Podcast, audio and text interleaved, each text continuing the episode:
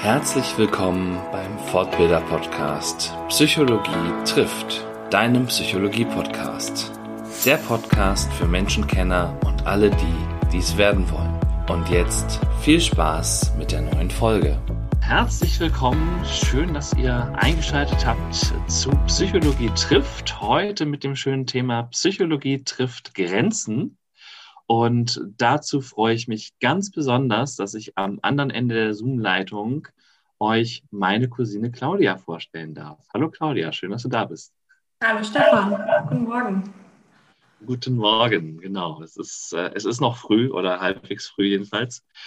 Und ich möchte euch Claudia erstmal vorstellen. Du korrigierst mich bitte, sollte ich irgendwas äh, falsch gesagt haben wenn ich mich äh, richtig erinnere, das war, äh, es ist schon lange, lange her, wenn ich so das äh, vom, vom Gefühl her, warst du mal Steuerfachangestellte? Ja, in meinem ersten Leben. genau. In, äh, interessant, genau. Bei der Vorbereitung habe ich nämlich auch genau diese Worte im Kopf gehabt. Ähm, jetzt sind sie nicht rausgekommen, aber der Übertragung sind sie da. Wunderbar. Genau. Hast dann aber deinen Heilpraktiker in Psychotherapie gemacht, nachdem du vor zwölf Jahren ungefähr mit systemischer Therapie und Hypnose in Berührung gekommen bist und bist ausgebildete Hypnosetherapeutin, systemische Einzel-, Paar- und Familientherapeutin. Also ja, genau. Menschen in sämtlichen Konstellationen interessieren uns beide, könnte man sagen. genau. Und äh, wir haben uns heute verabredet, um über das Thema Grenzen zu sprechen. Aber vielleicht äh, erzählst du noch mal so ein bisschen, wie kommt man von der Steuerfachangestellten zu dieser Art von Arbeit? Das ist ja also Zahlen und Menschen ist ja so am Ende von, von, von, so, von so einem Kontinuum irgendwie gefühlt. Jeweils. Ja, das könnte man, könnte man denken, aber ähm, das habe ich eigentlich nie so empfunden. Also erstmal war die Option mit 16 die einzige, eine Berufsausbildung zu machen, die einen gut versorgt, die einen vielleicht oder die mich vielleicht auch äh, mir das ermöglicht, später mit Familie halbtags zu arbeiten. Das war alles ganz genau vorgesehen, das war alles geregelt. Das waren meine Grenzen, die ich damals schon so aus verschiedenen Richtungen mitgenommen hatte.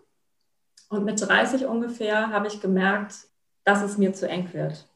Und mich hat bei den Steuererklärungen auch schon immer viel mehr interessiert, welche Geschichten dahinter stehen, weil man auch an Zahlen ablesen kann, wie das ja so rein menschlich verlaufen ist. Und ich habe einfach gemerkt, dass ich mich da selber nicht so einbringen kann, wie ich es gerne würde. Also mir fehlte komplett einmal ein kreativer Teil und einfach auch dieser enge Kontakt in die Tiefe, den ich jetzt total genieße und der mir mittlerweile auch total wichtig ist. Und dann habe ich mich eben so mit 30 Schritt für Schritt, das hat dann ja noch zehn Jahre gedauert, ähm, auf den Weg gemacht, meine Grenzen zu erweitern, meine Grenzen auszutesten, zu gucken, was überhaupt möglich ist. Bin auf sehr unterstützende, tolle Menschen getroffen, die mich sehr bestärkt und ja, mir den Weg ein bisschen erleichtert haben. Und ja, jetzt bin ich da, wo ich bin. Habe meine Praxis in Hamburg, mhm. Bergedorf oder Kirchwerder und ähm, bin ganz glücklich mit dem, was ich tue. Du hast gesagt, dass also mit, mit 30 warst du irgendwie zu eng und du hast angefangen, deine Grenzen da zu erweitern. War dir das damals schon bewusst, dass, dass das das Thema Grenzen irgendwie ist? Oder wie, wie hat das so begonnen?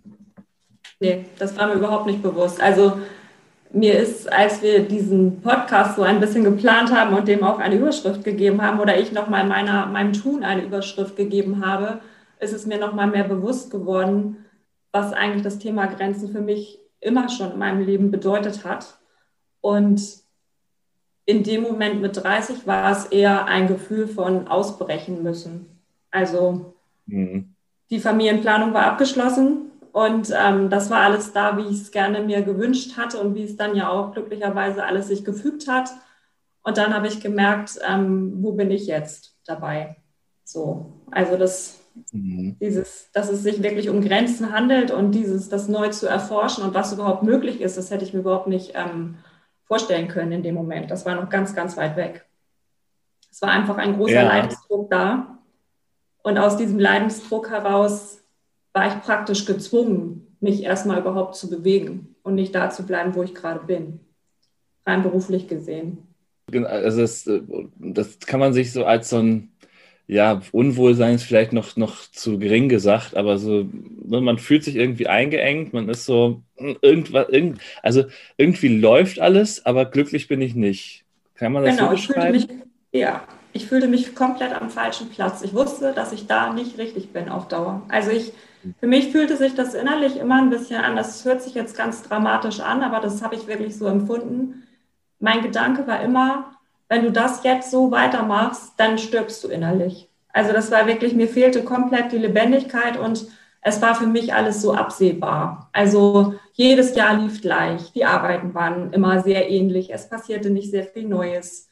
Ich hatte tolle Chefs, ich hatte tolle Kollegen. Das war alles ähm, überhaupt nicht das Thema, aber es fühlte sich überhaupt nicht lebendig an.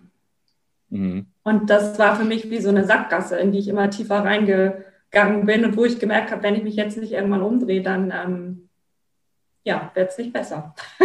ja. Wo man so, so ein bisschen das Gefühl hat, irgendwie so, äh, ja, ist ganz nett hier, aber, aber irgendwas ist da draußen doch noch. Soll es das jetzt gewesen sein, wirklich? Richtig, genau das. Ja. Okay.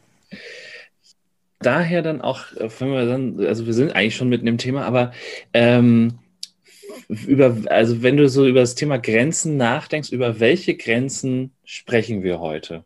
Also, weil das Thema ist ja wirklich riesig. Ich habe so auch drüber nachgedacht und ähm, also dieser Begriff wird überall verwendet, irgendwie gefühlt. Und ähm, wo setzen wir heute den Schwerpunkt? Wo setzen wir den Schwerpunkt? Ja, gute Frage. ähm, Oder wo setzt du deinen persönlich? Mal so gefragt. Einmal ist ja gerade im Außen ganz viel los, was eben auch ganz viel mit Grenzen und mit, ähm, ja, wie, wie geht man so mit dieser Situation um?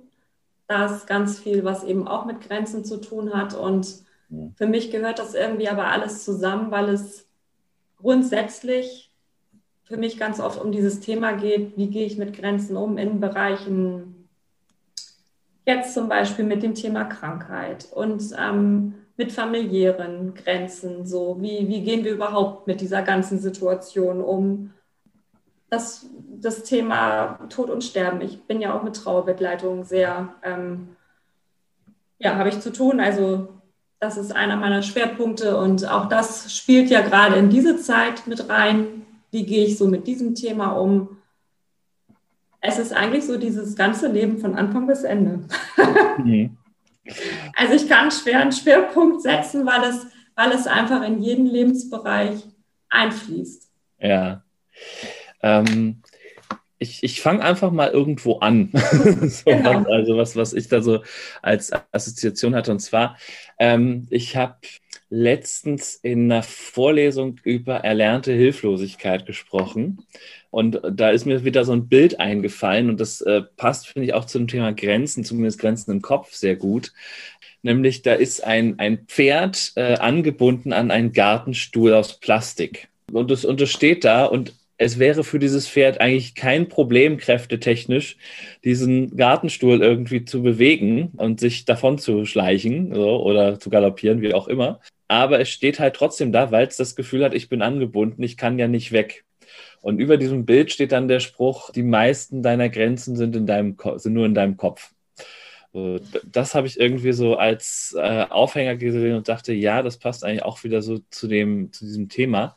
Und da kam so für mich die Frage auf, ich glaube, wir alle kennen so die Grenzen in unserem Kopf. Ähm, vielleicht sind sie uns auch gar nicht bewusst. Das können wir, ja, vielleicht fangen wir damit mal an. Also, welche Grenzen sind uns eigentlich wirklich bewusst oder sind die uns eigentlich immer bewusst?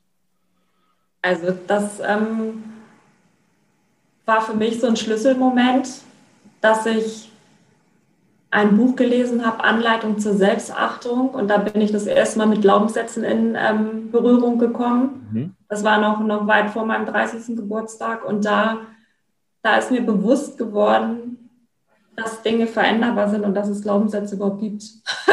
und das mhm. ist so dieses, genau, das ist dieser Plastikstuhl. Ähm, ja, es ist nur ein Plastikstuhl. Und das war für mich ein Schlüsselmoment, mich da immer mehr mit zu beschäftigen und da reinzuarbeiten, welche Glaubenssätze habe ich denn eigentlich? Und das zog sich dann eben so nach und nach durch ganz verschiedene Bereiche. Und jedes Mal ist für mich die Überraschung wieder neu, ach ja, das ist ja auch ein Glaubenssatz. Also ich fühle mich dann eben halt manchmal in manchen Themen so ganz, ganz sicher und so ist es halt. Und dann passiert irgendetwas und dann bricht auch das wieder auf und man merkt, nee, ist es gar nicht, ist auch nur wieder ein Plastikstuhl. Ja. Haben wir das Bild des Plastikstuhls als Glaubenssatz ja. äh, ähm, implementiert. Genau, genau. Ähm, genau. Kannst du dich noch so an einen ähm, also man spricht dann ja in dem Zusammenhang auch eben genau von limitierenden, also begrenzenden Glaubenssätzen. Ja. Kannst du dich so an, an einen deiner ersten erinnern, die dir bewusst geworden sind, die du vielleicht schon auflösen konntest? Also auf jeden Fall die Möglichkeit, nochmal komplett eine neue Ausbildung zu machen und sich einem komplett neuen Bereich zu widmen. Das war sicherlich der größte Glaubenssatz, dass das nämlich nicht möglich ist. Wenn man sich einmal festgelegt hat, dann geht man auch diesen Weg weiter. Alles andere funktioniert nämlich nicht. ähm, das war der absolut größte Glaubenssatz, den ich hatte und ähm, der einfach auch aus den familiären Gegebenheiten so gewachsen ist und aus, aus meinem Umfeld, meine Freundinnen und so weiter. Ähm, da gab es überhaupt nicht die Überlegung, dass es anders sein könnte.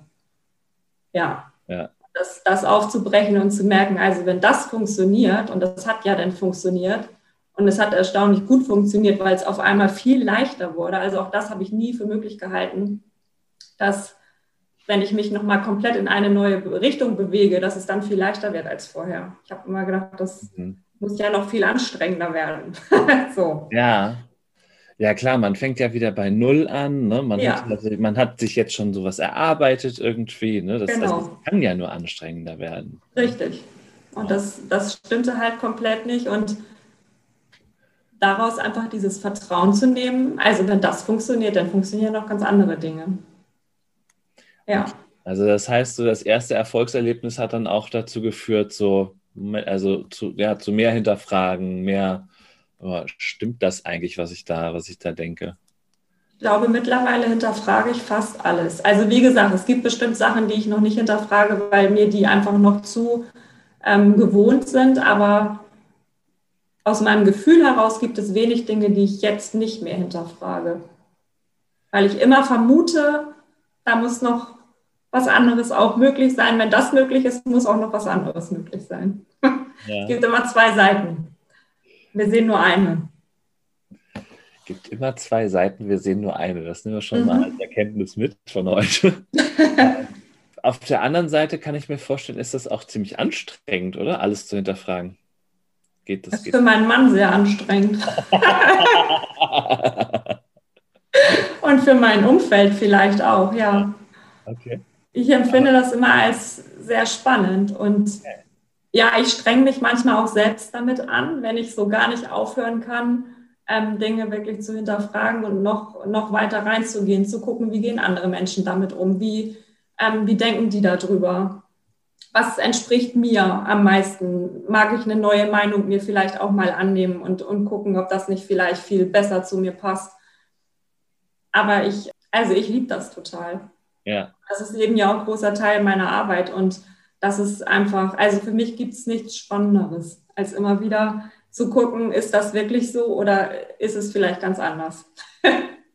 ja, total spannend. Das ist eigentlich, ist eigentlich auch ein sehr, ja, auch, auch ein sehr wissenschaftlicher Ansatz irgendwie an der Stelle. Ne? Also, dass man immer weiter gräbt und guckt, ist es wirklich so, wie ist es wirklich? Mhm. Ja. Aus dem Kontext heraus passt auch ein Zitat, was du in deinem kleinen Pitchfilm ähm, auf deiner Homepage hast, nämlich, dass du dort auch eben sagst, ich habe irgendwann aufgehört, das zu glauben, was ich oder andere über mich denken. Da sind wir so in, in diesem Thema drin und du hast auch schon die, das Umfeld angesprochen und ähm, dabei ist mir nochmal so klar geworden, die meinen das ja alle gar nicht böse, sondern die leben es einfach vor. Also ne, ich, wir sind ja nun beide in, in Kirchwerder groß geworden und äh, also ich liebe es auch bis heute da zu sein, freue mich immer da zu sein. Und, und es ist vielleicht auch eine, eine Frage der Zeit natürlich.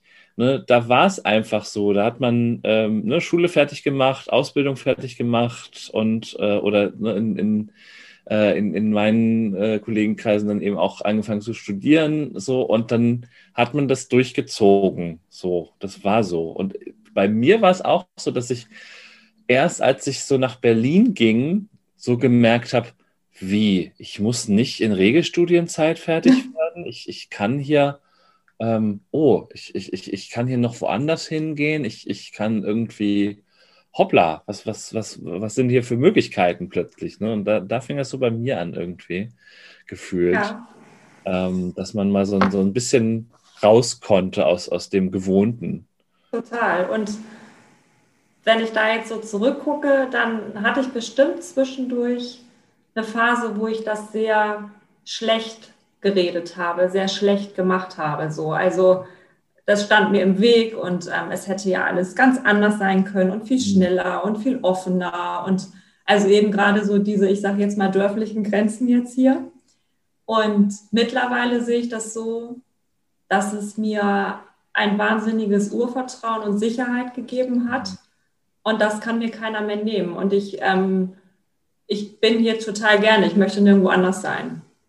Aber ich mich reizt es gerade so an diesem Ort, wo es eben noch teilweise sehr strukturiert ist, wo es einfach, ja, dieses, wir sind hier sicher so, wir haben hier unseren Tagesablauf und da weichen wir auch nicht von ab, um das jetzt mal so ein bisschen zu überspitzen. Ähm, da jetzt so ein bisschen reinzukommen und zu sagen, das ist alles total gut, aber wenn du dir jetzt noch erlaubst, das ein bisschen bunter zu machen, dann ist es noch viel schöner. So, also das ist genau der Reiz, ähm, dass, zu, dass ich das kenne von Kind auf an und dass ich jetzt die Möglichkeit aber auch kenne, auch wieder die andere Seite zu vermitteln, selber zu leben, immer mehr zu entwickeln. So, das hört ja nicht auf. Das ist, das ist irgendwie gerade der Reiz. Mhm. Ja, und das möchte ich nicht missen. Also es hat natürlich hat mir es ganz viel Sicherheit gegeben, erstmal auch diesen Job zu haben und einfach da im Berufsleben überhaupt anzukommen. Also das klingt sicherlich so, als würde ich das im Nachhinein manchmal sehr schlecht reden, aber das ist es auf keinen Fall. Hm. Das auch das, ja. Nee, genau. Also, weil du hast von Urvertrauen gesprochen. Ähm, ne, das, ich glaube, das, das kann ich auch sagen, dass ich das total mitbekommen habe, ne, weil es gab Zeiten, das ist heute nicht mehr so ganz so, aber da wurde die Haustür nicht abgeschlossen, ja, irgendwie. Das war, also da konnte man halt vertrauen, dass da irgendwie niemand äh, rumläuft, dem man nicht trauen könnte.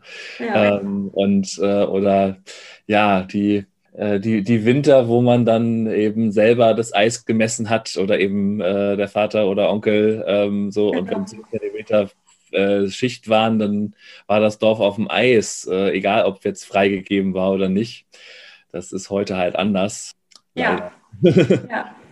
ähm, aber gleichzeitig geben mir halt diese Grenzen, und das habe ich auch so ein bisschen rausgehört und habe ich mir auch nochmal so Gedanken dazu gemacht, die geben einem eine Orientierung. Und ich glaube, das ist, und, und, und eben auch diese Sicherheit, ne? Und das ist, glaube ich, für viele Menschen auch total wertvoll an, an der Stelle. Ne? Also, oh, ich weiß, wie ich das, äh, ne, was, was, jetzt irgendwie vor mir liegt, so, das, das ergibt sich jetzt alles und das ist, der, der Weg ist irgendwie klar. Und das ist ja auch irgendwie befreiend, wenn man ähm, sich nicht ständig Gedanken machen muss, was kommt denn jetzt als nächstes, was mache ich denn und so weiter und so fort, sondern wenn bestimmte Dinge einfach geregelt sind, weil ich glaube, so Freiheit kann auch überfordern. Total. Also ich denke mal alleine schon dieses einen strukturierten Tagesablauf irgendwie total gelernt zu haben. Also in Verlanden ist um zwölf Mittag. Das war noch nie anders und das, das wird vielleicht auch immer so bleiben, weiß ich nicht. Also wer um zwölf nicht am Tisch sitzt, der hat Pech gehabt.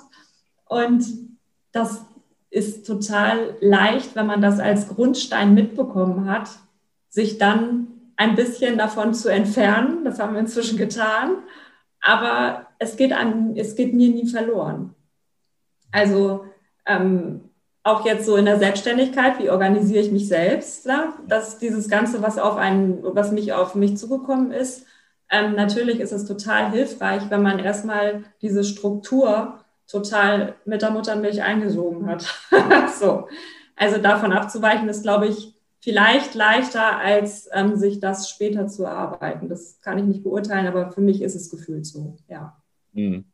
Ja, oder wieder da hinzukommen, kann ich äh, hinzufügen. Also wenn man wirklich, äh, ne, man ist mit dieser Struktur irgendwie aufgewachsen, auch ähm, eine Schule gibt ja auch Struktur, ne? morgens um sechs irgendwie aufstehen, damit man halt um acht dann irgendwo in Bergedorf in der Schule sein kann. Dann, dann fängt man an, irgendwie freiwilliges soziales Jahr zu machen. Plötzlich fängt der Arbeitstag erst um zehn an oder so. Äh, oder äh, Studium ist dann sehr, sehr unterschiedlich. So, und dann ähm, bist du irgendwann, also ne, in meinem Fall bin ich dann ja nach Berlin gegangen und konnte selber entscheiden, wann ich aufstehe. Hm, das ja. war immer gut. genau. Es ist vielleicht gar nicht schlecht, wenn man das jedenfalls im, im, Hinter, im Hinterkopf oder im Gepäck hat, ähm, dass man darauf zurückgreifen könnte, wenn man wollte, wenn es wieder erforderlich wird. Ja. Genau. genau. Was ich gerade merke, ist so, mir fällt es unglaublich schwer, mir vorzustellen, also so, so auch im Denken ähm, aus, aus diesen Grenzen auszubrechen. Weil ne, natürlich, wenn wir uns Dinge vorstellen, wie es sein könnte, dann knüpfen wir ja nur an das an, was wir kennen. Ja. Und, ähm, und da mal, da mal weiterzugehen, ähm, hast du da eine Idee oder einen Tipp, wie man das äh, schaffen könnte? Ja, ich habe ja eine schamanische Ausbildung gemacht, ein Jahr lang. Und da bin ich absolut über meine Grenzen rübergegangen, was so mein äußeres Bild von mir selbst anging und ähm, dann auch mal im Park mitten in Hamburg mit einer Trommel ähm, unterwegs zu sein. also ich denke, dadurch, dass wir Dinge tun, die fernab von dem sind, was wir bisher kennengelernt haben. So, also es war jetzt nur ein kleiner Ausflug. Natürlich gibt es auch die Möglichkeit, mal komplett fremde Länder zu bereisen oder so. Das ist noch viel viel deutlicher. Aber da habe ich eben auch wieder gemerkt, es gibt Dinge, von denen ich noch überhaupt nichts weiß. Mhm. Und das hat mich tierisch ähm, gereizt und es hat mich unheimlich unterstützt, sowohl im Privaten als auch in der Arbeit, mich da nochmal neu zu verbinden, neu anzuknüpfen und noch wieder ganz neue Wege zu entdecken, wie ich über Dinge denken kann oder mhm. was was ich noch verbergen kann. So. Also mhm. Anbindung an die Natur, die ich zwischendurch ähm, nicht so gelebt habe, zum Beispiel. Und sich selbst einfach auch wahrzunehmen. So, wo sind denn eigentlich meine Grenzen, die inneren und die äußeren? Also das, das unterscheide ich seitdem sehr stark.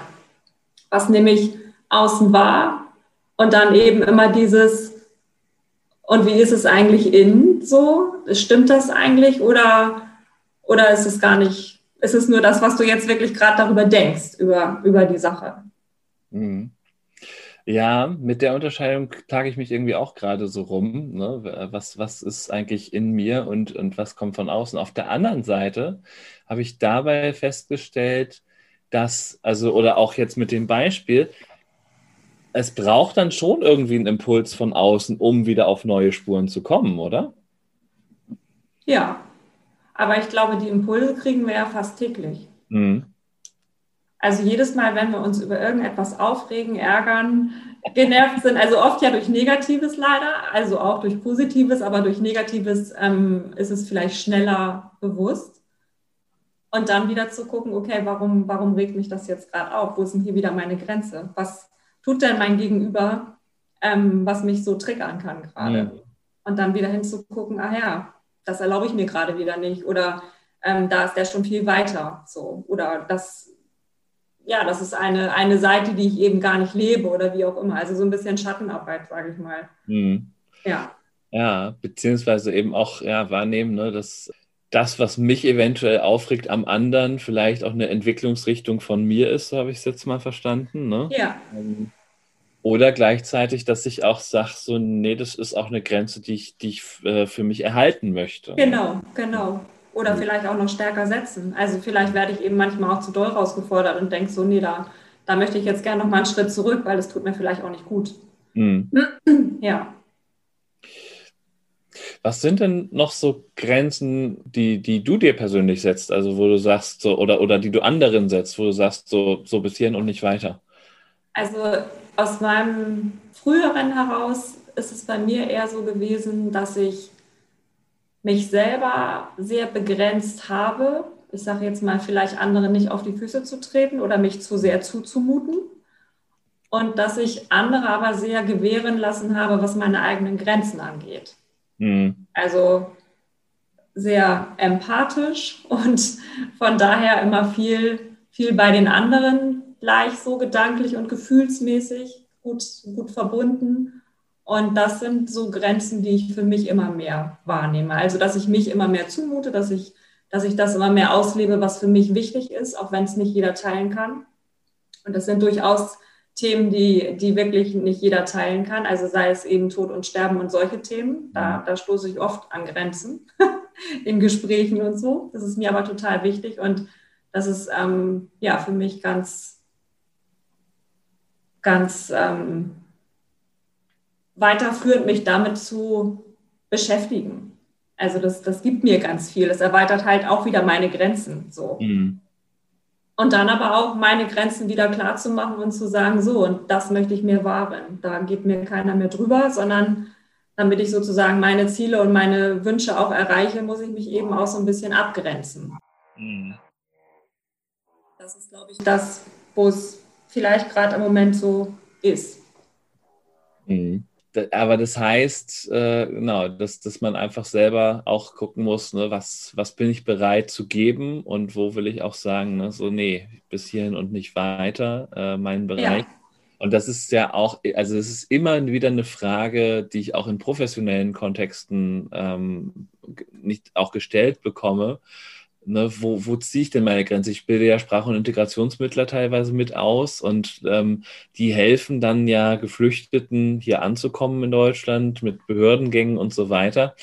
So, und ähm, ne, die fragen dann, ne, naja, kann ich, ne, wenn für dringende Fälle oder so, kann ich denen auch mal meine private Telefonnummer äh, geben ja. und so weiter. Ne? Und dann sage ich immer, naja, überleg dir, ob du damit leben kannst, dass der dich dann auch nachts um zwölf anruft, wenn er irgendwelche Probleme hat, die er mit dir besprechen möchte. Willst genau. du das? So, genau. und ne, dann kommen sie mindestens ins Grübeln oder können es halt für sich entscheiden. Ähm, aber am Ende muss die, muss die jeder ziehen. Und auch so in, in, in der, einer Situation, das irgendwie schnell zu entscheiden, wo wir ja häufig so automatisch eher entscheiden, so aus dem Bauch heraus, und man sich nachher ärgert, so, ach Mensch, das hätte ich eigentlich nicht machen sollen. Ja. Ähm, ja. Auch total vorstellen, dass man da dann relativ leicht überfahren wird oder die Grenze zumindest über, überschritten wird von anderen. Ja, und sich das dann aber vielleicht im Nachhinein nicht übel zu nehmen, sondern zu sagen, gut, ich habe jetzt wieder gemerkt, das war zu viel, nächstes Mal werde ich mir dessen hoffentlich eher bewusst und schalte halt ein bisschen schneller. Ja. Also eben nicht mehr so dieses sich das so übel nehmen. Das kenne ich selber auch sehr gut und da, ja, da bin ich dabei, dass ich das nicht mehr möchte, weil es sind immer so unterschiedliche Situationen und mal ist es einfach total gut und auch erforderlich, dass man so jemanden vielleicht auch mal über die Zeit hinaus unterstützt, weil es einfach gerade dem Ganzen hilft. Und manchmal ist es dann auch zu viel, weil derjenige vielleicht auch so ein bisschen aus der Selbstverantwortung rausgeht und jemand anders die Verantwortung übernimmt. Und mhm. sich das nicht so übel zu nehmen, sondern das immer neu, dass die Grenzen auch ein bisschen beweglich sein dürfen. Also nicht so starr sozusagen da zu handeln. Ja. Das finde ich eigentlich ein entspannterer Umgang. Also für mich war es so, ich kam eben aus diesem wenig Grenzen zu haben. Dann bin ich erstmal in eine Phase geschwenkt, wo ich wirklich ganz starre Grenzen hatte, weil die mussten erstmal gesetzt werden. Und jetzt komme ich langsam dazu, hoffe ich, immer mehr, dass ich ähm, das ein bisschen flexibel gestalten kann und sagen kann, gut, diesmal war es zu viel, nächstes Mal ist es ein bisschen weniger, aber irgendwo pendelt sich das jetzt ein. Mhm. So. Aber es muss nicht starr sein. Also es darf durchaus flexibel bleiben, weil einmal braucht es das und einmal braucht es das vielleicht nicht. Ja. Ja. Also sich Flexibilität erlauben, ne? das spielt ja. mit rein. Ähm, das ist ja generell auch so bei diesen, so, sowohl bei den inneren Glaubenssätzen habe ich dann immer auch direkt an die inneren Antreiber auch gedacht und habe so gedacht, naja, vielleicht sind die auch so, ein, so, eine Grundlage dafür, also so eine Grundlage für die Glaubenssätze. Ähm, innere Antreiber ja. sind ja sowas wie ähm, ne, sei gefällig, ja, äh, ja, ja. mach es allen recht, äh, sei perfekt, streng dich an, gibt es noch. Dann, was, was, was gab es noch? Zwei, das zwei ist nicht genug, irgendwie. Gen ja, das ist sei perfekt. Ne? Ja. Ja, also jedenfalls so, so die. Ähm, ich finde dann nochmal einen Link, den ich dann nochmal in die Shownotes stelle. Genau, und die haben, glaube ich, ganz viel damit zu tun, welche Glaubenssätze dann daraus so erwachsen irgendwie. Ja. Und das ist sicherlich wieder unsere familiäre Prägung eben auch zu einem großen Teil. Ähm, wie sind dann unsere Eltern mit gewissen Themen umgegangen? Hatten die überhaupt Grenzen oder ähm, waren die auch eher so, dass sie frei gewähren lassen haben? Also das, das nehmen wir ja schon von Kind auf an mit, wie wir wie uns das vorgelebt wird. So. Und wie uns auch diese Antreibermodelle da vorgelebt werden, genau. Und ich habe mich in dem Zusammenhang so gefragt, wenn ich dann so einen, so einen inneren Kritiker habe, ne, so irgendwie das sowas wie das geht nicht ne, oder äh, das kannst du nicht. Ja? Also die anderen können es vielleicht, aber du kannst es nicht. Hast du da eine Idee, ähm, wie man den, wie man den ausschaltet? Also auf, auf jeden Fall erstmal das immer noch mal wieder zu hinterfragen von verschiedenen Seiten. Warum kannst du es denn nicht? So oder was was bräuchtest du denn überhaupt, damit es nur ansatzweise die Vorstellung mal möglich wäre, dass es doch klappen könnte? Also genau herauszufinden, was genau steht mir eigentlich im Weg, wirklich ganz praktisch. Nicht nur der Gedanke, es steht etwas im Weg, sondern was wäre denn der kleinste Schritt, den du gehen könntest, um überhaupt in diese Richtung zu kommen? Und wäre dieser kleinste Schritt überhaupt möglich? Also das oft verbauen wir uns ja so Dinge, weil wir sie als Großes ansehen und weil wir sofort, ähm, also weil es eben so groß ist, kommen wir da gar nicht hin. Da ist der Weg sehr, sehr weit oder sehr steil. Und das erstmal komplett runterzubrechen. Ja. Auch so dieser, dieser Vergleich, den wir oft ähm, stellen. Wir vergleichen uns ja oder wir vergleichen Dinge, die wir tun wollen. Ähm, die sind schon fertig, die sind eingetütet, die sind lange vorbereitet. Da ist jemand schon ganz lange auf dem Weg und wir meinen dann, wir könnten das Endergebnis mit unserem ersten Schritt vergleichen. Und das funktioniert natürlich nicht. Also wirklich mal zu gucken, wo kommt es denn eigentlich her? Wie hat sich es denn eigentlich entwickelt? Das hilft mir ganz oft. Ja, also so ein bisschen Salami-Taktik-mäßig eigentlich. Ne? Ja. Scheibe für Scheibe ja. für Scheibe. Genau. Ja. Das ist eine gute Idee. Ne? Aber das Und welchen Antrieb habe ich überhaupt? Warum will ich das? Das ist auch ganz wichtig. Also, wenn ich es nur möchte, weil der andere es macht, dann ist es kein guter Antrieb, weil das geht mir dann wieder verloren. Aber wenn ich es aus einem Grund möchte, weil es mir selber total wichtig ist, weil ich so meine Werte da reingeben kann und ähm, ja, dann, dann habe ich schon mal einen ganz anderen Antrieb, überhaupt diese Salami-Technik anzuwenden und zu sagen, ich, ich gucke mal, ob es nicht doch irgendwie funktioniert. Ja. Du hast das gesagt, du bist so halt mit diesen Dingen, ähm, systemische Therapie, Hypnose in, zu, in Berührung gekommen. War das, war das Zufall oder hast du aktiv damals nach was gesucht, was dir diese menschliche Komponente mehr reinbringt, sage ich mal? Also der erste Kontakt war Zufall. Ich habe gemerkt, ich brauche mal ein Coaching, weil ich einfach, ich hatte mit Coaching, Therapie und so weiter überhaupt keine Berührungspunkte bis dahin und habe eine Anzeige in der Zeitung gelesen, die mich total angesprochen hat und habe mir dann dieses Hypnose-Coaching gegönnt. Und das war meine meine erste Berührung damit und dann ging es eben gleich an die Glaubenssätze ran und da habe ich eben gemerkt, okay, ähm, geht auch ganz anders, also völlig neue Welt. und wir haben dann in ein paar Sitzungen diese Sätze umgebaut, die sich damals eben auf berufliches ähm, hauptsächlich bezogen, also so sich mal eine Pause zu gönnen, also wirklich so diese ganz ersten Dinge, ähm, mhm. wie komme ich überhaupt wieder zu mir? Also ich war schon völlig drüber und meinte wirklich, da vielleicht hilft mir mehr arbeiten, dass ich zufriedener werde oder ja, kein, kein Plan, wie ich aus diesem Hamsterrad rausgekommen wäre. Und dann durch die Hypnose zu merken, ich hab, kann ganz andere Vorstellungen entwickeln im Kopf erstmal. Und die können sich dann tatsächlich auch noch umsetzen. Das dauert alles ein bisschen, aber es funktioniert. So. Und das, das war eigentlich so der Ausschlag. Mit, mit Glaubenssätzen in Berührung zu kommen und zu merken, dass das lässt sich umbauen. Wenn du jetzt mal so auf, auf deine Arbeit guckst, ähm, einerseits äh, interessiert mich total, weil wir ja auch vorhin so von unseren, unserer dörflichen gemeinsamen äh, Vergangenheit gesprochen haben. Nimmst du da eine Änderung wahr, was so die Einstellung zu äh, äh, der Beschäftigung mit solchen Themen, also dass das passiert?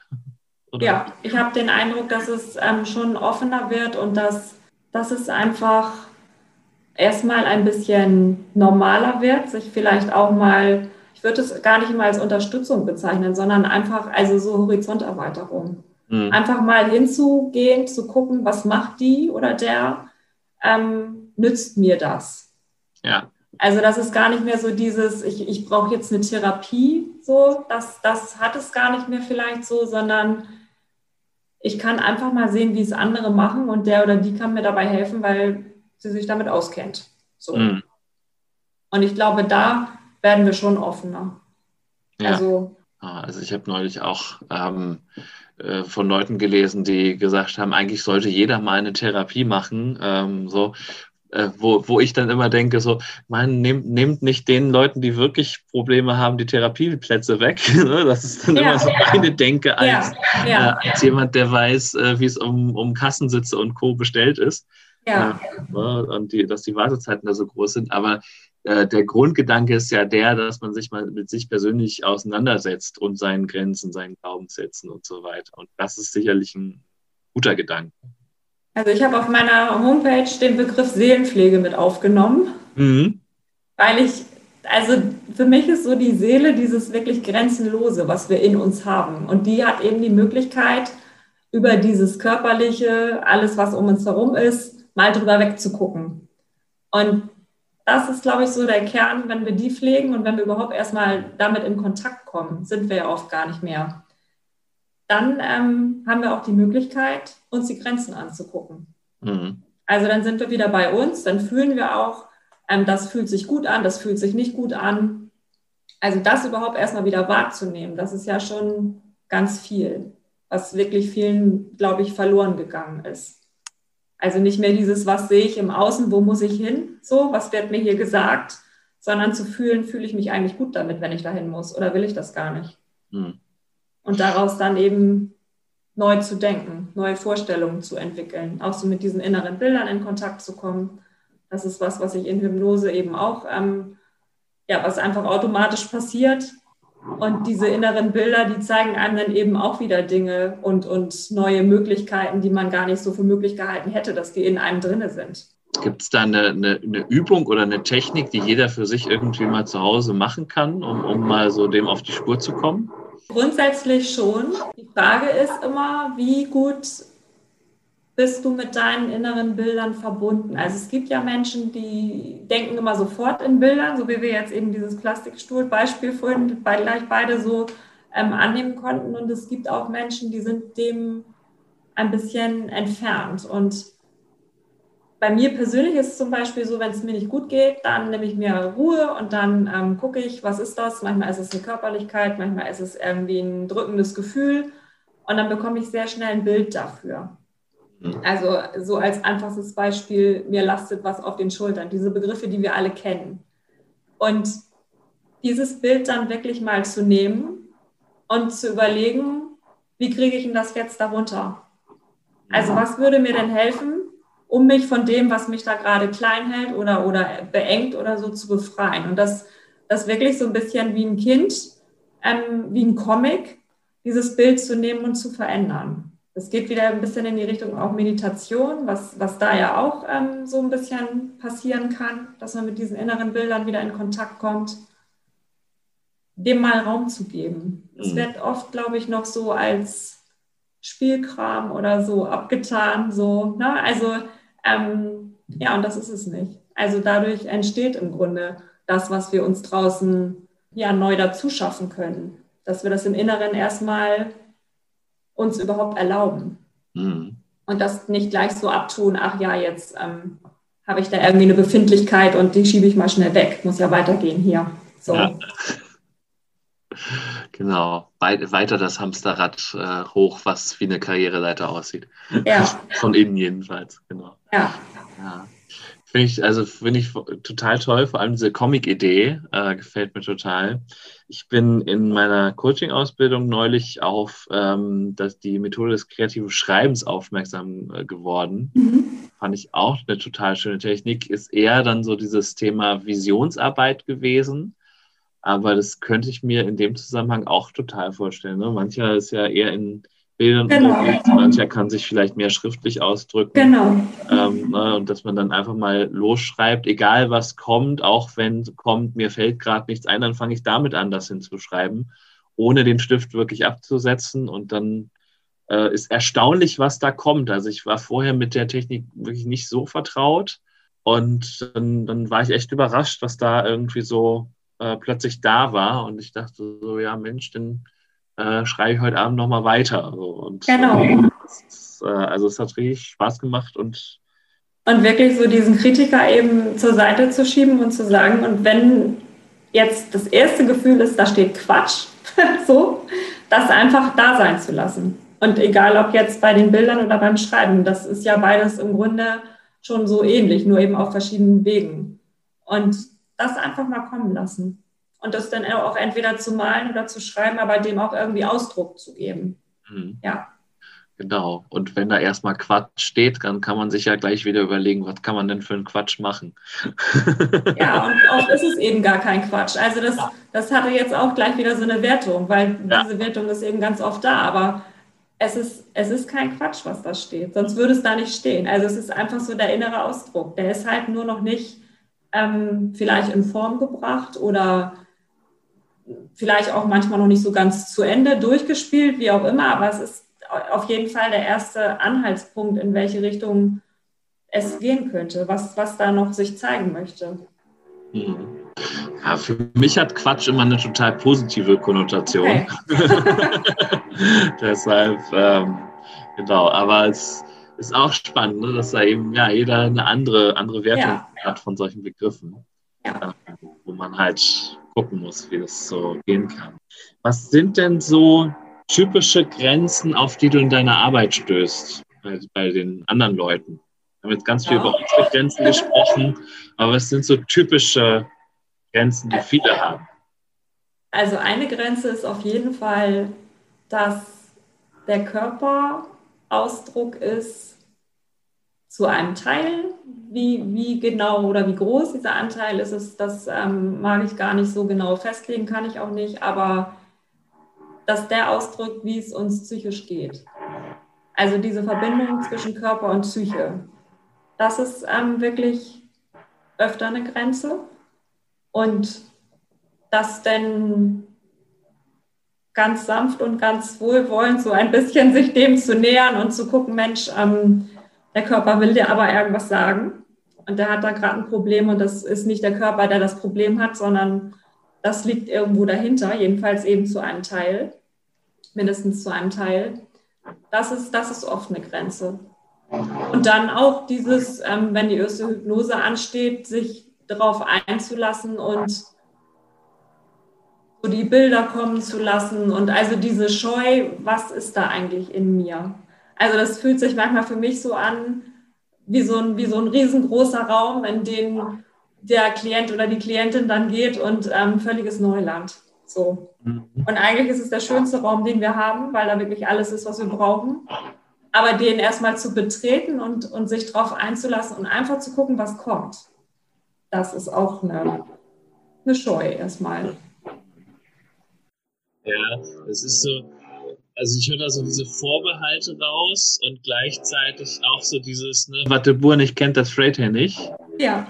Ne, also ne, äh, Übersetzung für die nicht plattdeutsch sprechende Bevölkerung, was der Bauer nicht kennt, das ist, ist er oder frisst er nicht. Genau. Ähm, und äh, ja, dieses Körper, Psyche, ähm, das, das bezieht sich auch darauf, habe ich jetzt verstanden, also diese Verbindung zu akzeptieren, dass die da ist, richtig? ja, einmal zu akzeptieren und auch dann zu verstehen, dass dass es Möglichkeiten gibt, den, den Körper da zu unterstützen. Mhm. Also es ist einmal der Weg dahin. Ich ähm, habe unter irgendetwas vielleicht gelitten. Bestes Beispiel ist immer Trauer. Ähm, ich hatte ganz großen Schmerz und dieser Schmerz sinkt dann in den Körper. Mhm. Und mir ist vielleicht die Trauer gar nicht mehr so bewusst, vielleicht ist es auch schon länger her, aber der Schmerz ist noch da, weil der mhm. eben noch nicht ähm, zur Geltung kommen durfte. Und dann den Weg zurück wieder, diesen Schmerz da wieder zu lösen und sich nochmal zeigen zu dürfen, zu gucken, was braucht der, damit er jetzt heilen kann und sozusagen dadurch den Körper auch wieder zu heilen. Das ist, da ist unser Körper halt extrem vielfältig. Ne? Natürlich gibt es auch Sachen, würde ich jetzt mal behaupten, die rein organisch sind, ne? wenn man sich irgendwie vertreten hat oder so. Ja, dann, dann ist es erstmal, erstmal da, wobei man dann wieder, also wo, wobei das dann eher umgekehrt wirkt, dass man vielleicht vor bestimmten Schritten Angst hat oder ähnliches. Ne? Ja. Also da ist die Verbindung äh, klar spürbar und sichtbar. Und ähm, ich habe ja auch schon mal mit der Ines Podcast gesessen, ja. Talk, wo wir das Thema auch besprochen haben. Und ähm, es gibt auch mittlerweile eine Wissenschaft, die sich damit beschäftigt, äh, die sogenannte Psychoneuroimmunologie, ja. ähm, wo halt auch genau geschaut wird, ne, wie, wie wirkt denn die Psyche auch sogar auf das Immunsystem. Ne? Und äh, da gibt es eben Verbindungen und man kann sogar das Immunsystem äh, konditionieren, also äh, an bestimmte Reize äh, anpassen erstaunlich, was da alles möglich ist. Und das eben auch wieder sehr durch Gedankenarbeit. Wie denke ich über bestimmte Dinge? Also wenn ich immer sehr negativ denke und wenn meine Grenzen vielleicht sehr eng sind, dann ähm, ziehe ich auch den Körper damit rein. Und wenn ich mal die zweite Seite sehe und, und positiver denke und einfach vielleicht mich mehr traue oder wie auch immer, dann hat der Körper auch die Möglichkeit, da wieder ein bisschen aus sich rauszukommen und sich zu entspannen. Gibt es noch weitere Grenzen, die du da in, in, in deiner Arbeit wahrnimmst? Also vielleicht auch sozusagen die, die Leute, mit denen die Leute schon zu dir kommen. Ähm, was, was sozusagen zu deren Leidensdruck vielleicht führt. Also oft sind es wirklich familiäre Muster, mhm. die schon lange bestehen, entweder aus der Kindheit, manchmal sogar auch schon aus, aus den Generationen, also praktisch die diese Familie auch schon so mit sich gebracht hat. Ähm, ja, da, solche, solche, solchen Leidensdruck gibt es sehr oft. Dass etwas als gegeben angenommen wird, was einfach in der Familie so ist, weil es schon immer so war und dass jetzt der Erste aus dieser Familie dann kommt und der sozusagen, ich sag mal immer so, damit beauftragt ist, das zu lösen. So. Der Indexpatient würde man in der systemischen. Genau, genau. Das ist immer dieses Mobile, was ich bei mir in der Praxis hängen habe. Wenn sich einer bewegt, müssen sich alle bewegen. Also wenn sich einer traut, da mal Grenzen zu sprengen und das beinhaltet auch immer ganz viel Konflikt innerhalb der Familie, weil klar, wenn einer aus diesem Muster ausbricht, und die anderen halten aus gutem Grund ja dran fest, weil, weil es auch ähm, lange sinnvoll vielleicht war, diese Grenze zu haben. Also keine Grenze ist ja irgendwie nur negativ. Ähm, dann bewegt er sich halt und dann bewegt sich auch einiges andere um ihn herum. Ja. Auf jeden Fall, ne? never change a running system, sagt man. Ne? Ja. Und, äh, dann, dann fällt einem plötzlich oder jemandem aus, aus dem System plötzlich ein, ja, er könnte sich ja mal verändern. Nee, Moment mal Genau. Da wird festgehalten. ja, genau. Und das, das ist, glaube ich, auch total schwierig. Ne? Und das ist auch eine Frage, die mich umtreibt. Ähm, so, es, es gibt dann ja auch, auch von mancher Seite her die Empfehlung, mit bestimmten äh, Menschen, die einen zurückhalten oder so, äh, dann auch zu brechen. Ähm, erlebst du das auch oder äh, hast du das äh, äh, selber vielleicht auch äh, erlebt, durchlebt, dass du sagst, okay, an, ne, an der Stelle ging es einfach nicht mehr oder da haben wir uns ja. entfernt. Das ist ein guter Punkt. Ähm, das sind wahrscheinlich wieder diese flexiblen Grenzen, von denen ich vorhin schon gesprochen habe. Also hm. grundsätzlich glaube ich, dass wir immer mit Menschen zu tun haben in bestimmten Lebensabschnitten, in bestimmten Situationen, von denen wir irgendwas lernen. Also die sind nicht umsonst bei uns im Leben, sondern ich hatte jetzt mit mehreren Menschen zu tun, die einfach meine Grenzen nochmal getestet haben. Und das hat mir im Nachhinein gut getan, weil ich halt meine Grenzen wirklich mal behaupten musste, so zum Beispiel. Und sich immer, also ich sag mal so ganz schnell von solchen Menschen abzuwenden, die einen so triggern und die einen herausfordern. Ich finde, da geht ganz viel Wachstumspotenzial verloren.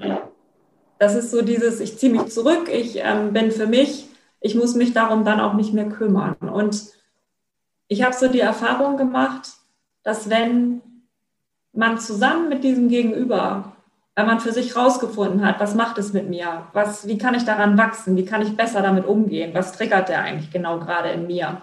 Und das ist geklärt, das Thema. Dann entstehen entweder wirklich total schöne Beziehungen daraus oder das Interesse aneinander verliert sich. Also das ist so ein bisschen, das ist für mich auch, ähm, ich will nicht sagen Vorbestimmung, aber es ist so, es soll einfach gerade so sein. Also man bekommt so einen Sparringspartner, um sich da weiterzuentwickeln. Und ich denke, klar muss man sich immer stützen und man darf natürlich auch nicht da über, über seine eigenen Grenzen wieder gehen und, und es ein, erschöpft einen total, dass man vielleicht mit einem besonders anstrengenden Menschen da gerade zu tun hat.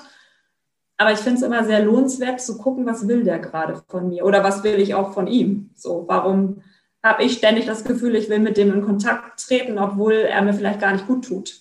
So, ja. Ja, halt spannend. Also, genau, dass man das so, da gehört ja auch Vertrauen dazu, dass man quasi ja, darauf vertraut, dass einem gerade die richtigen Menschen begegnen. Ja. Und dass man dann hoffentlich auch immer noch Menschen wirklich im Rückhalt hat, mit denen man diese Themen nicht mehr hat oder gar nicht hatte und die ähm, an die man sich so gut ähm, wenden kann für, für den Rückhalt eben. Ne? Also es sind ja oft nicht ganz viele neue Personen, die so fordernd sind oder, oder irgendwelche Themen hochbringen, sondern oft ist es eine Person oder vielleicht mal zwei. Also das nehme ich so aus der Arbeit mit und das ist auch das, was ich so bei mir im Privaten erlebe, dass dann mal wieder jemand kommt und ich denke, aha, ähm, was stört dich denn jetzt daran? so. Und dann möchte ich es in der Regel gerne wissen. Ja. Und es gefühlt wird es leichter. Also wenn man sich dieser, dieser Art von Sicht aufgeschlossen hat und erstmal davon ausgeht, dass es einem eigentlich nichts Böses will, auch wenn es sich vorübergehend nicht gut anfühlt, dann wird es leichter, hinter die Kulissen zu gucken. Den Eindruck habe ich schon. Ja. Mhm. Na, also na, auch da eine, eine Offenheit, die es braucht. Ne? Und ähm, ja, erstmal, äh, ja, und ich glaube, so eine Offenheit erfordert auch dann den Mut. Ne? Da so eine, also man öffnet ja jedes Mal so eine Tür ja. im Prinzip, ne? Und weiß nicht so richtig, was kommt denn dahinter jetzt zum Vorschein. Ne? Und äh, das ist, glaube ich, auch das, was vorhin schon mal so ein bisschen angeklungen ist, ne? als du von deiner Schamanenausbildung erzählt hast ähm, und auch äh, das Thema Reisen aufgebracht hast. Ne? Letzten Endes muss man dann doch immer mal wieder die eigene Komfortzone verlassen, was ja auch so die, die Grenze ist und was ich ja auch immer wieder äh, predige in meinen Seminaren. Und ähm, gleichzeitig kann das aber auch eben am Anfang total unbequem sein, ne? weil ist halt nicht mehr Couch, ist halt nicht mehr Komfortzone. Total.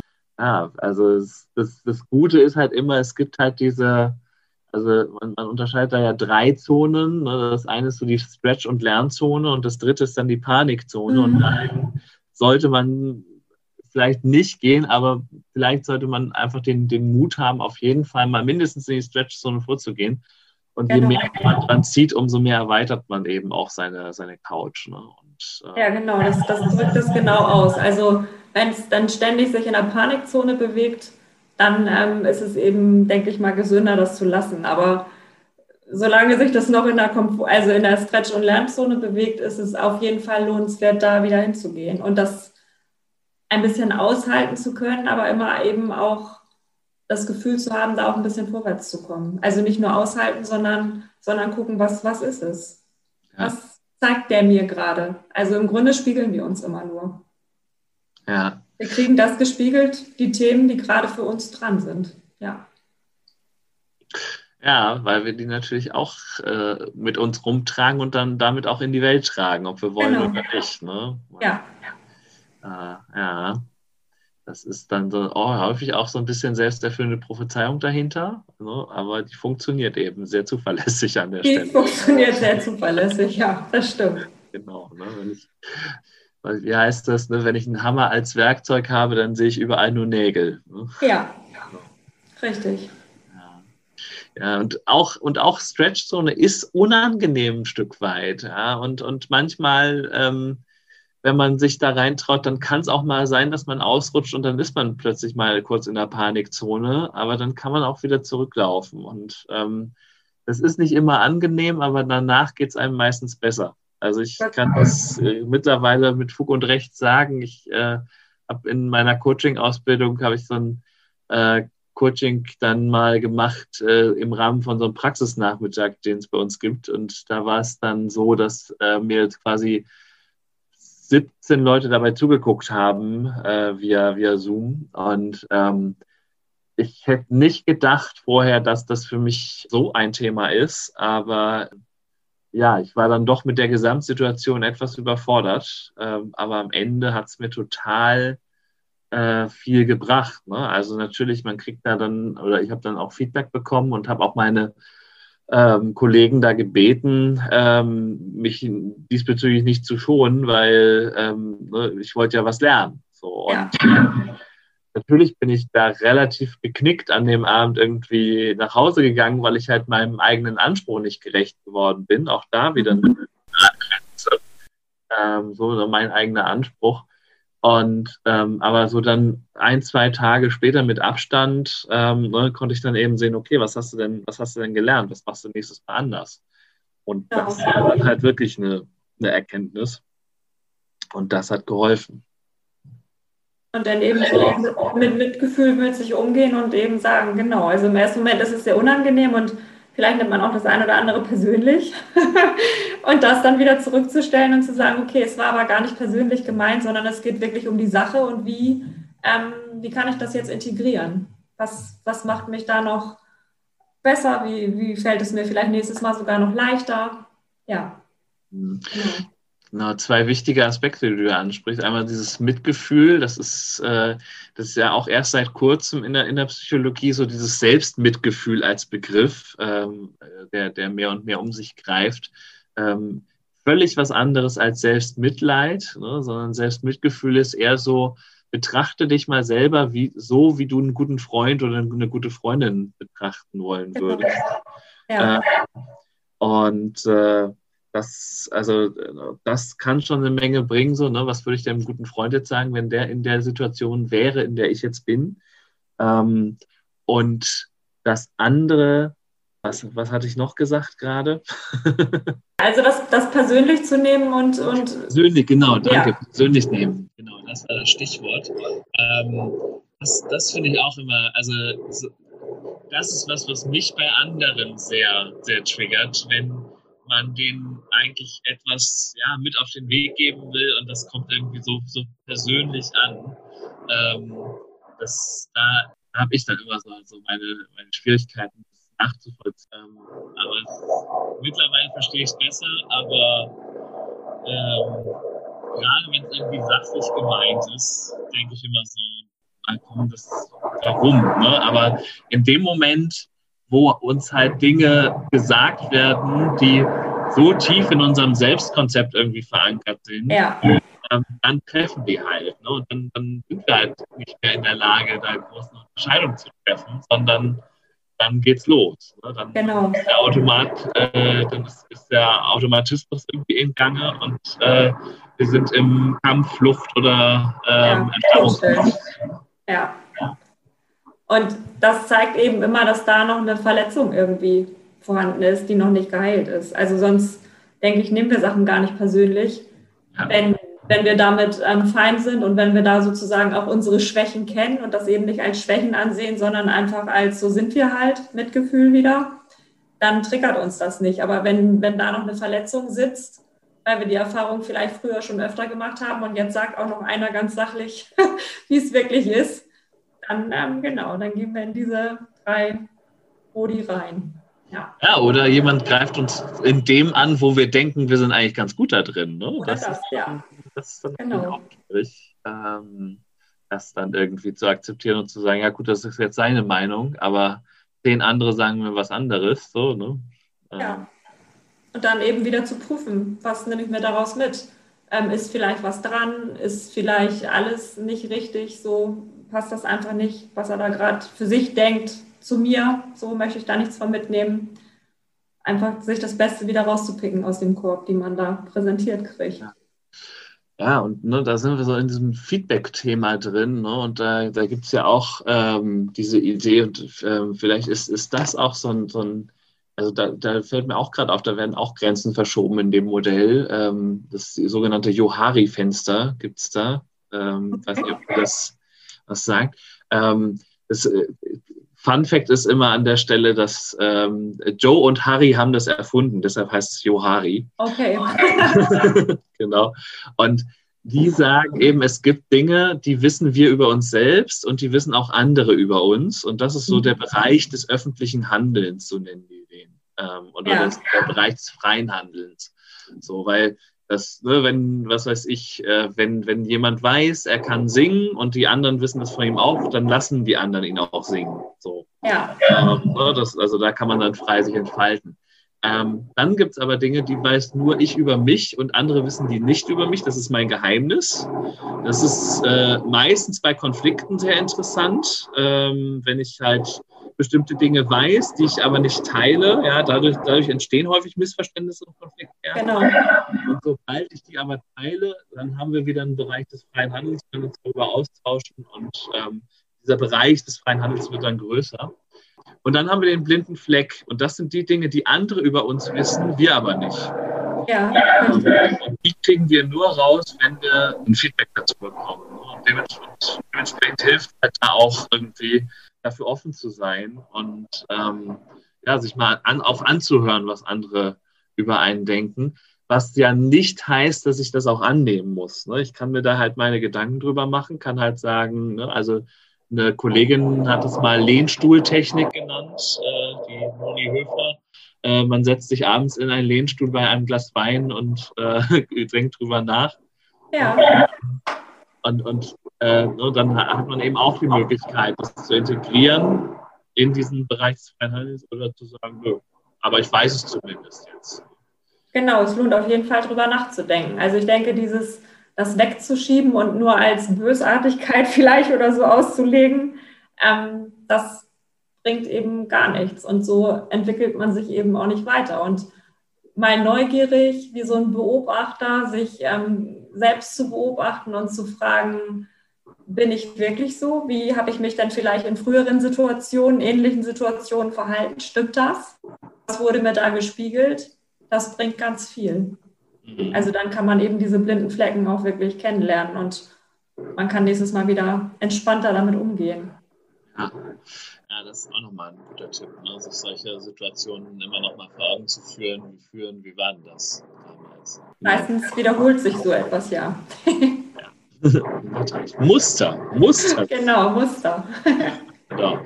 Und äh, letzten Endes haben wir auch, äh, um das Modell noch abzuschließen, äh, das Unbewusste, das sind die Dinge, die weder ich über mich weiß, noch die anderen über mich wissen. Und äh, um in den Bereich vorzudringen, hilft halt nur aus, neue Sachen auszuprobieren. Ne? Ja. Zu sehen irgendwie, passt das für mich oder passt das nicht. Richtig. Ja. ja schönes Modell. Ich bin soweit mit meinen wesentlichen Fragen und, und Themen, die ich hier so hatte, auch durch. Frage noch allerdings an dich. Gibt es noch einen Aspekt des Themas, wo du sagst, Mensch, da haben wir noch gar nicht drüber gesprochen, das wird auch total nochmal interessant da reinzugehen?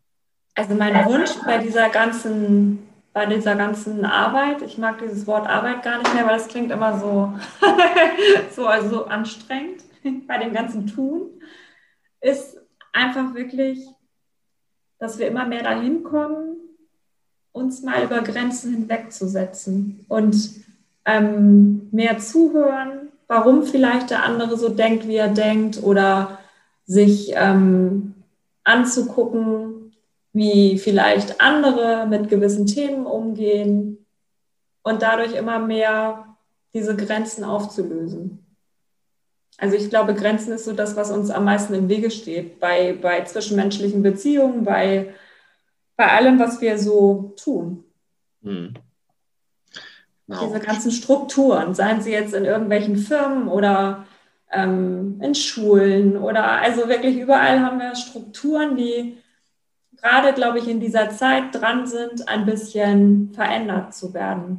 Ich glaube, das ist so ein bisschen die Zeit gerade, wo wir, wo sich Grenzen neu setzen dürfen, mhm. eine andere Richtung bekommen dürfen. Ja, sehr, sehr spannend. Ähm, passt original zu dem, was ich äh, vor einer gewissen Zeit ähm, in einer anderen Aufnahme besprochen habe mit ähm, John Eigner, der ist äh, Männercoach und ähm, da äh, war eigentlich das Thema auch so ein, so ein bisschen implizit mit drin, dass man sich eben ja so ein bisschen auch frei macht von dem, was wird denn von mir als Geschlechterrolle sozusagen erwartet, ja. sondern ich kann mir aussuchen, was ich mir davon nehme, so weil die, das Erwartungsspektrum ist, ist mittlerweile so breit, dass das sowohl bei Männern als auch bei Frauen eigentlich Richtung eierlegende Wollmilchsau geht. Also jeder kann ja. jetzt eigentlich alles machen. Genau. Äh, und äh, eigentlich haben wir jetzt die Freiheit, ähm, ja, auszuwählen und ähm, ne, aus, aus diesen sozialen Grenzen, die, die so diese sozialen Rollenbilder irgendwie stricken, äh, rauszugehen. Zu sagen, okay, das ist nichts für mich. Ja, und wenn ich jetzt halt niemand bin, der sich irgendwie martialisch ringen und raufen möchte, dann muss ich das nicht mehr. Genau. Und das bringt sicherlich auch ganz viel Unsicherheit wieder mit sich, weil es eben diese Möglichkeiten jetzt gibt, das überhaupt zu tun. Aber so diesen Mut zu haben und auch dieses, dieses Mitgefühl eben wieder für sich selbst, sich nicht übel zu nehmen, wenn man es vielleicht bisher noch nicht getan hat, und einfach mal neugierig dahin zu gucken. Also auch an diese Neugier. So, mhm. was gibt es denn noch? Ne? Was, was würde denn vielleicht noch gehen? Wo würde ich mich dann noch sehen oder wo könnte ich mich noch wohlfühlen? So. Mhm. Ich glaube, das ist, ja, es ist ganz wichtig im Moment, dass wir da offen bleiben oder ja. offener werden noch. Genau, Neugier gepaart mit Offenheit, um eben auch mal zu gucken, so nicht gleich zu sagen, das ist nichts für mich, sondern so, ah, ich gucke es mir wenigstens mal an ja, also wie früher beim Essen, ja, ich habe es wenigstens mal probiert, ja, und wenn ich dann feststelle, ich mag keinen Rosenkohl, dann ist es auch in Ordnung. genau. Wenigstens mal probiert haben.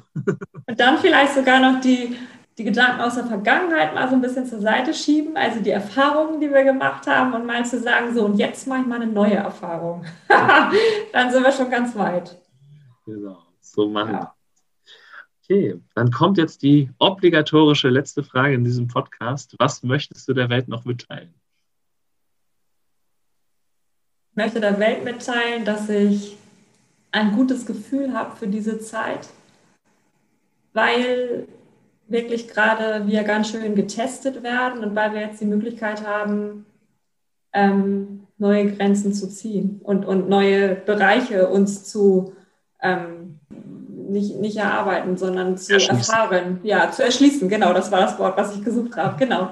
Also neue Bereiche uns zu erschließen. Und dass es sicherlich ganz viel Angst gerade mit sich bringt und ganz unsicher ist und dass es trotzdem eine Riesenchance ist. Und dass ich mir wünsche, dass diese Offenheit eben immer mehr wird und wir alle noch kommunikativer werden und uns mehr austauschen und ähm, dadurch einfach viel mehr Wissen erlangen, was uns dann wieder Sicherheit geben kann, also uns mehr verbinden wieder miteinander. Mhm. Ja. Dem habe ich nichts hinzuzufügen. Wie so oft. Ja, vielen, vielen Dank für die Zeit, die du dir genommen hast und äh, für das schöne Gespräch. Ich hoffe sehr, dass man äh, auf der Aufnahme nicht zu viele von diesen Nebengeräuschen, die hier im Raum waren, äh, hört. Ähm, falls doch äh, schon mal äh, die große Entschuldigung an die Hörer. Ähm, und äh, genau, ich, ich, ich tue mal in der Nachbearbeitung mein Bestes, kann aber nicht zu viel versprechen. Genau. Gut. Vielen ja. Dank, Hat Spaß gemacht und ähm, ja, es ist total witzig irgendwie, dass wir echt jetzt hier sitzen und zusammen Podcast machen. Auch das ist etwas, was ich mir nicht hätte vorstellen können früher. ich, ich glaube ich auch nicht, also zumindest nicht äh, im Alter von, oh Gott, war ich denn da? War ich da zehn gefühlt? Mhm. Äh, wie, ich, wie, ich, wie, ich, auf eurer Hochzeit irgendwie äh, aufgetreten bin. Ja. genau, aber genau. Das, das führen wir jetzt nicht weiter genau. Also vielen, vielen Dank an dich, vielen, vielen Dank an euch fürs Zuhören und äh, ich wünsche euch eine gute Zeit und Ahoi. Das war der Fortbilder-Podcast Psychologie trifft. Dein Psychologie-Podcast von und mit Stefan Peters. Wenn dir der Podcast gefallen hat, freue ich mich über Likes, Shares und Bewertungen und natürlich freue ich mich auch über Kommentare. Bis zur nächsten Folge. Dein Stefan.